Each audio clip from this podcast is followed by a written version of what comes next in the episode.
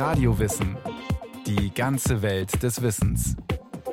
Ein Podcast von Bayern 2. Hallo, hier ist Radio Wissen. Im 19. Jahrhundert wird ein Traum der Menschheit wahr. Den Klang der Welt einzufangen, aufzubewahren und wiederzugeben. Die Technik entwickelt sich rasant. Von der Wachswalze zur Vinylplatte, vom Magnettonband zu CD und USB-Stick. Eine Sendung von Martin Schramm.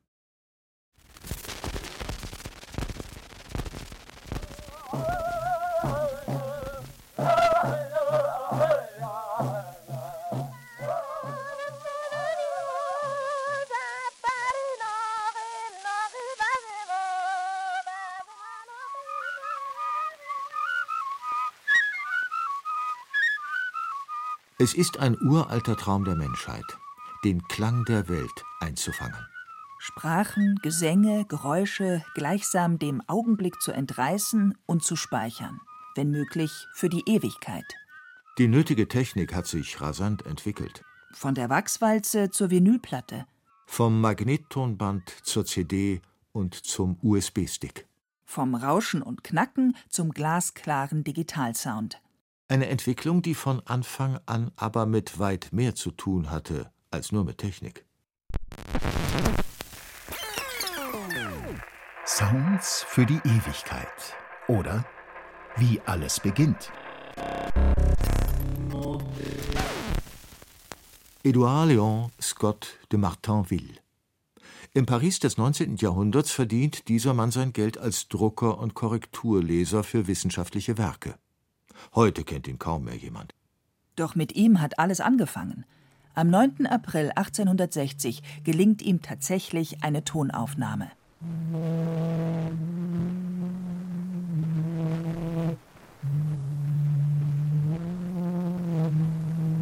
Sie gilt als die älteste erhaltene Tonaufnahme der Welt. Wenn man genau hinhört, kann man in all dem Rauschen das französische Kinderlied Au clair de la lune erahnen. Im März 1857 hat Scott de Martinville ein Patent angemeldet. Darin beschreibt er auf drei Seiten ein Gerät, mit dem er Schall grafisch aufzeichnen kann, den Phonautographen. Also eine Art Schallselbstschreiber. Der Musikethnologe Lars Christian Koch. Einfach zu sehen, wie ist Klang grafisch darstellbar. Ich glaube, das war für ihn ein ganz, ganz wichtiger Ansatzpunkt. Denn auf einmal können wir etwas verschriftlichen, was wir früher nur hören konnten. Wir können es jetzt auf einmal sehen. Dieser Ansatzpunkt zu sagen, ich kann etwas Flüchtiges fixieren, das ist, glaube ich, das zentrale Ziel gewesen. Mit einem großen Trichter fängt der Apparat die Klänge auf. Eine Membran überträgt die Schwingungen auf eine Schweineborste. Und die Borste kratzt ein Muster in eine rußgeschwärzte Walze. Der Klang wird sichtbar. Später ersetzt Scott die Rußwalze durch Papier. Das Prinzip seiner Maschine bleibt unverändert. Scotts Schallselbstschreiber hat aus heutiger Sicht allerdings noch einen kleinen Makel. Er kann zwar aufzeichnen, er kann diese Aufnahmen aber nicht selbst wiedergeben.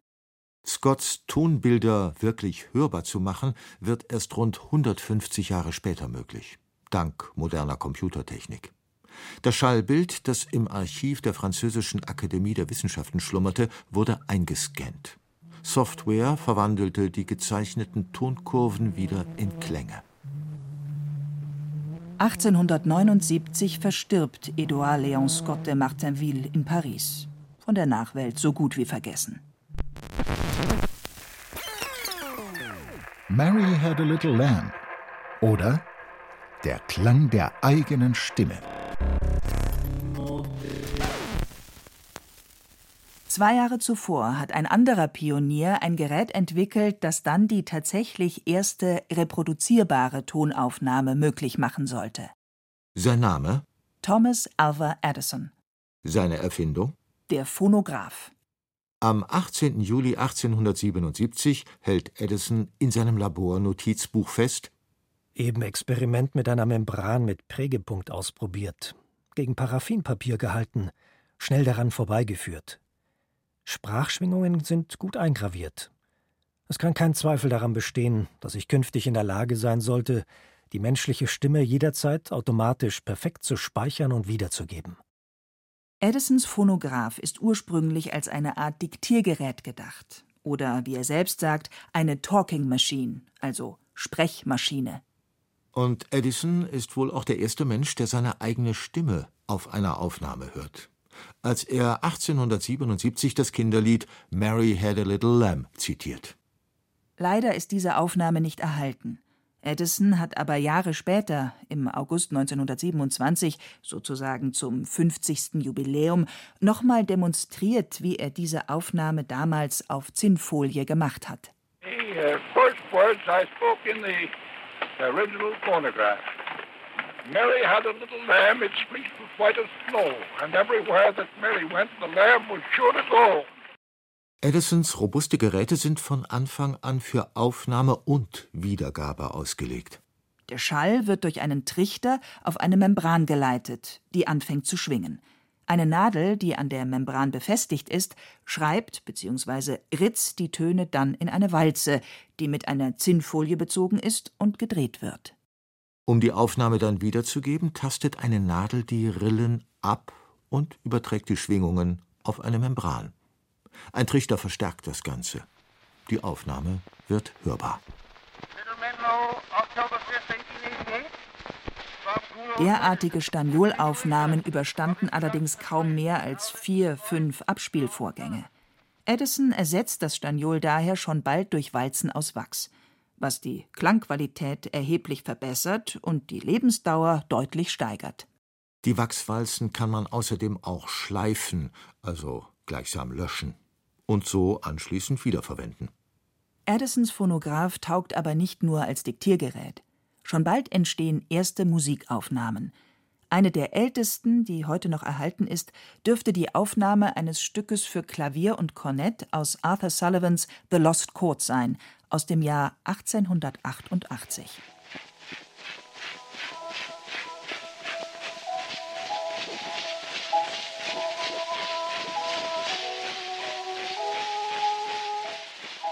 Arthur Sullivan selbst kann den Phonographen bei einer Präsentation 1888 in London bestaunen. Nach dem Dinner nimmt er mit dem Gerät eine kleine Rede auf, eine Grußbotschaft für Edison. For myself, I can only say that I am astonished and somewhat terrified. Also, ich muss sagen, ich bin erstaunt, irgendwie auch erschrocken über die Experimente des heutigen Abends. Erstaunt über die unglaubliche Leistung, die Sie da vollbracht haben. Erschrocken über den Gedanken, wie viel scheußliche und schlechte Musik da fortan für die Ewigkeit konserviert wird. Aber unterm Strich ist das die tollste Sache, die ich je erlebt habe. Und ich gratuliere Ihnen von ganzem Herzen zu dieser wunderbaren Errungenschaft. Arthur Sullivan. Doch diese Errungenschaft hatte natürlich aus heutiger Sicht ihre Grenzen. Zum einen, was die Spieldauer betrifft. Mit gerade mal zwei Minuten ist die alles andere als berauschend. Das gleiche gilt für die Klangqualität. Der Frequenzbereich ist ziemlich eingeschränkt und es gibt jede Menge Verzerrungen. Lars Christian Koch. Ungefähr so wie ein altes Telefon. In dem Bereich kann man es, glaube ich, sagen. Das ist aber auch genau der Bereich, der relativ gut gehört wird. Nur müssen Sie bei der frühen Aufnahmetechnik immer berücksichtigen, dass es eigentlich eine Technik ist, die allein auf die Energie des Schalls bezogen ist. Sie hat also keine Verstärkung da drin. Das hat natürlich zwangsläufig dazu geführt, dass bestimmte Frequenzbereiche ausgelöscht wurden. Doch trotz all dieser Unzulänglichkeiten, für die Zeitgenossen ist dieser wundersame Apparat eine Sensation. Und nicht nur Forscher, allen voran die Ethnologen, sondern auch Künstler und Privatpersonen entdecken den Phonographen für sich, um eigene Aufnahmen zu machen. Es war schon eine Attraktion, sodass ganz früh diese Geräte schon auch in Theatern aufgeführt und vorgeführt wurden mit Musik, die sie natürlich in Konzerten damals deutlich besser hören konnten. Aber allein diese technische Innovation hat schon dafür gesorgt, dass es eine wirkliche Attraktion wurde und dass sich dafür auch sehr schnell ein Markt entwickelte weil ich nämlich äh, Musik, die auch aus wirklich fernen Ländern kam, global hören konnte. Technische Innovation gepaart mit der Illusion, dass ein javanisches Gamelan-Orchester plötzlich das bürgerliche Wohnzimmer bespielt. Die Starsopranistin aus Übersee gibt plötzlich ein Ständchen im häuslichen Boudoir. Die Kulturen der Welt sind zu Gast im Hause Müller, Meyer und Schmidt. Und um den Phonographen zu bedienen, musste man kein Tonmeisterstudium absolvieren. Auch für Laien war es möglich, passable Aufnahmen zu machen. Doch so sehr auch Ethnologen den mobilen Rekorder selbst zu schätzen wussten, vor allem der Nachschub mit Wachswalzen wurde bei Reisen in ferne Länder dann doch zur Herausforderung. Sie mussten die ganzen Materialien ja mitschleppen oder schicken lassen in Kisten. So eine Wachswalze ist ja nicht gerade klein. Und wenn Sie davon 500 oder noch mehr mitnehmen wollten, wie es auf einigen Expeditionen dann der Fall war, dann war das schon ein logistischer Aufwand. Das Gerät an sich war nicht so dramatisch äh, zu handhaben, weil es ähm, mit einer Hand zu tragen war. Es war relativ einfach aufzubauen. Sie brauchten keinen Strom. Sie konnten das Ganze direkt nach der Aufnahme, wenn Sie wollten, wieder abspielen. Also da gab es keine großen Einschränkungen. Nur die Gesamtlogistik war ein Problem, vor allen Dingen, wenn dann unterwegs etwas passierte, das Riemen rissen und so weiter und sie keine Ersatzteile hatten. Es war aufwendig und es war auch schon relativ kostenintensiv. Edisons Erben oder Schellack, Stahldraht und Chromdioxid. Phonograph und Wachswalze bekommen schon bald Konkurrenz durch eine neue Erfindung, durch Grammophon und Schallplatte. Wesentlichen Anteil daran hat der Deutsch-Amerikaner Emil Berliner. Die scheibenförmigen, im Wesentlichen aus Schellack gefertigten Tonträger sind nicht nur platzsparender als die Walzen, sie haben auch, je nach Abspielgeschwindigkeit, deutlich mehr Aufnahmekapazität. Drei, vier, ja bis zu zehn Minuten pro Seite. Und sie müssen auch nicht mehr, wie anfänglich Edisons Walzen, zeitaufwendig einzeln bespielt werden. Man kann sie bald kostengünstig massenhaft kopieren, sprich pressen. Das Standardgrammophon ist, im Gegensatz zum Phonographen, allerdings ein reines Abspielgerät. Man kann also selbst keine Aufnahmen damit machen. Dafür auf ein zunehmend größeres Repertoire zugreifen. Rüdiger Herrmann vom Deutschen Museum in München. Das war schon ein Massenmedium geworden, weil eben die akustische Qualität einfach schon sehr gut gewesen ist im Vergleich zum Phonograph von Edison. Und äh, wen man unbedingt erwähnen muss, ist Enrico Caruso, der mit seinen Opernarien zu einer weiten Verbreitung der Schellackplatte beigetragen hat. Und eigentlich gelten die, ich glaube, zehn Arien der ersten Aufnahmesitzung Enrico Carusos für das Grammophon als die legendärsten Tonaufnahmen, die auf dem Grammophon gemacht worden sind.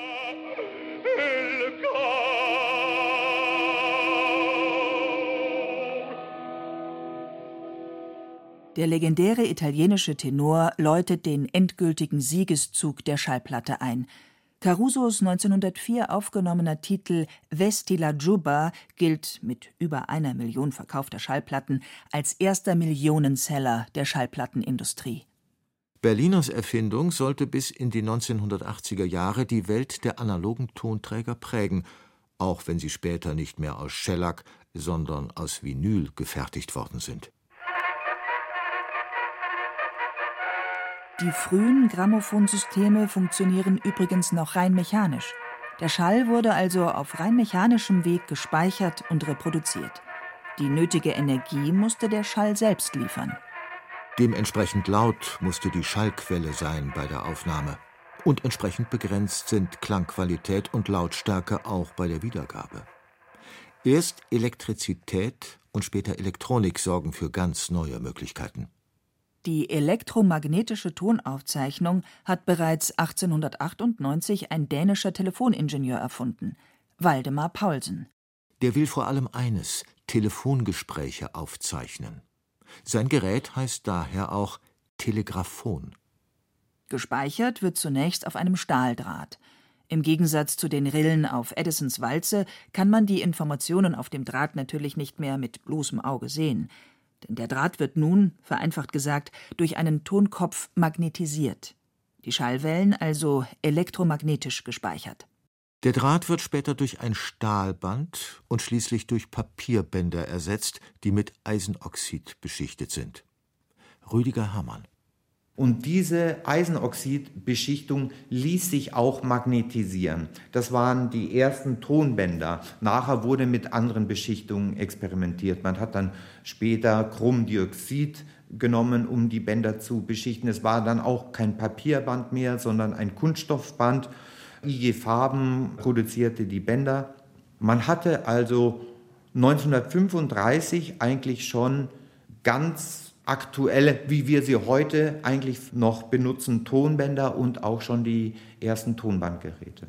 Aufnahme und Abspielqualität verbessern sich zunehmend, zumal auch die Qualität der Mikrofone immer besser wird. Auch die Aufnahmezeit erreicht bis dahin ungeahnte Längen. Die zwei, drei Minuten Grenze fällt. Plötzlich ist es möglich, abendfüllende Musikstücke ohne Unterbrechung festzuhalten. Auch für Musikethnologen eine Revolution. Die konnten spätestens in den 50er Jahren tragbare Tonbandgeräte dann auch auf ihren Exkursionen nutzen. Lars Christian Koch. Na, erstmal mussten sie klein werden. Sie mussten relativ leicht sein, damit sie transportabel waren. Und die Stromversorgung musste gewährleistet sein. Es konnte mit Batterien funktionieren, Generatoren und so weiter. Und die frühen Aufnahmen wurden teilweise auch so gemacht. Über Autobatterien, über Generatoren, die hinten im Kofferraum standen und so weiter. Also die Stromzufuhr war eine absolut zentrale Angelegenheit. Als es dann wirklich losging mit, mit Batterieaufnahmen zu machen, wurde es schon wieder etwas einfacher.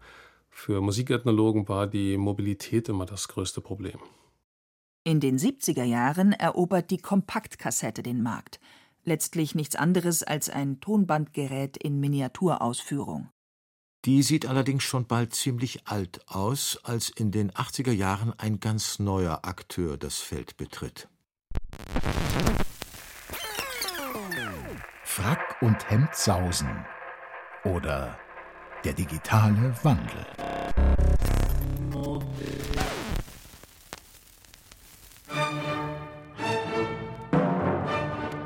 Zweimal Karajan. Einmal auf Vinyl, einmal auf Polycarbonat. Von der Schallplatte zur Audio-Compact-Disc. Der ungeahnt transparente und klare Klang eröffnet plötzlich Einblicke in die Struktur einer Komposition wie ein Röntgengerät. Die digitale Aufnahmetechnik ist zwar bereits Mitte der 70er Jahre verfügbar, die erste digitale Produktion auf CD erscheint allerdings erst Anfang der 80er. Und bis digitale Aufnahmen auf digitalen Tonträgern tatsächlich die Herzen der Hörer erobern, dauert es noch eine ganze Weile. Die digitale Wende stellt also nicht über Nacht alles auf den Kopf, sie kommt eher schleichend daher. Doch letztlich ist klar, digital gehört die Zukunft. Hartnäckig hält sich dabei der Mythos, Herbert von Karajan selbst hätte die Spieldauer und damit den Durchmesser der CD bestimmt. 74 Minuten bei 12 Zentimetern. Und zwar durch sein Plädoyer für eine Neunte von Beethoven ohne Seitenwechsel. Das ist eine schöne Geschichte und ich höre sie immer gerne wieder. Klaus Hiemann, Tonmeister und ehemaliger Direktor des Aufnahmezentrums der Deutschen Grammophongesellschaft in Hannover. Ich habe mir darauf mal die Mühe gemacht, habe mir die Spielzeiten von Karajans Neunten mal kontrolliert. Zum Beispiel die 77er Aufnahme 1977 ist 66 Minuten und 50 Sekunden ungefähr. Die 1984, die erste digitale dann, ist 66 Minuten und 20 Sekunden. Das heißt, von 74 keine Spur. Da hätte dann eher ein Herr äh, Carlo Maria Giolini, der auch für die Grammophon aufgenommen hat, kommen müssen, denn der liegt so ungefähr zwischen 74 und 75 Minuten. Ne? Die Geschichte ist also ein Märchen. Doch wie auch immer, die digitale Aufnahmetechnik liefert schon bald Resultate, die sogar heikle Zeitgenossen begeistert. Der Klang erreicht eine nie zuvor gehörte Prägnanz und Klarheit. Doch es hagelt auch Proteste. Der neue Sound versprühe den Charme einer Tiefkühltruhe. Spitz und grell, hart und kalt. Sonore Streicher würden zur singenden Säge. Die Anblasgeräusche eines Flötisten zum Pfeifkonzert. Und die dezenten Körperbewegungen der Musiker würden sich auf der CD zu einem Frack- und Hemdsausen entwickeln. Der Grund? Die Analog-Digital-Wandler der ersten Generation überzeichnen all jene an sich sehr leisen Obertöne im hochfrequenten Bereich. Und damit genau den Bereich, der den Schmelz zum Beispiel einer Geige ausmacht. Ich mache das immer an einem folgenden Beispiel klar. Denken Sie daran, Sie machen sich ein Essen mit Nudeln oder was, das ist der Grundton 44 Hertz. Und jetzt würzen Sie, würzen die Obertöne. Die Menge des Gewürzes im Verhältnis zu den Nudeln ist irrsinnig gering. Trotzdem, wenn Sie sich nur ein bisschen vertun, schmeckt das Essen entweder schlecht oder fade. Und genau das Gleiche ist der Fall mit der falschen Wiedergabe von Obertönen, die auch im Anteil, im Pegelanteil sehr, sehr gering sind. Aber das Ohr ist sehr empfindlich. Das heißt, die Obertöne sind im Grunde das Salz in der Suppe. Und das Salz in der Suppe wurde teilweise fehlerhaft gewandelt durch die ersten Wandler. Auch die Tonmeister müssen sich an die Tücken der neuen Technik erst gewöhnen. Eine Technik, die sie bald aber nicht mehr missen wollen. Und auch die mobilen Aufnahmegeräte werden digital und erobern den Markt.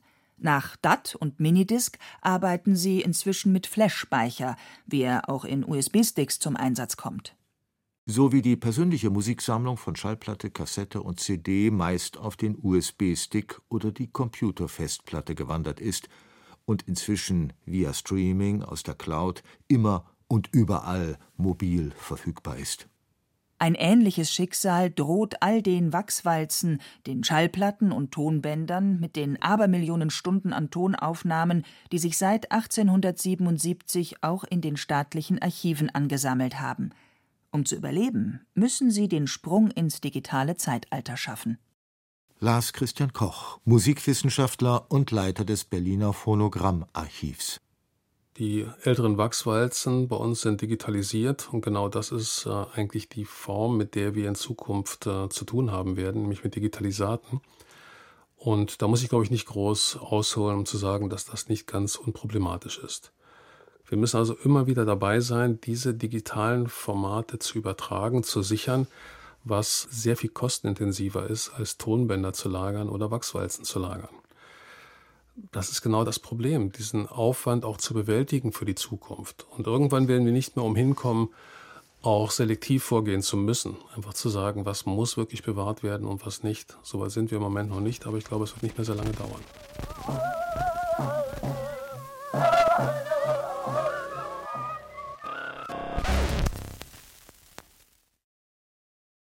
Das war Radio Wissen, ein Podcast von Bayern 2. Autor und Regie dieser Folge Martin Schramm. Es sprachen Hemmer Michel, Andreas Neumann, Carsten Fabian und Frank Mannhold. Technik Robin Auld. Redaktion Andrea Breu. Wenn Sie keine Folge mehr verpassen wollen, abonnieren Sie Radio Wissen unter bayern2.de slash podcast und überall, wo es Podcasts gibt.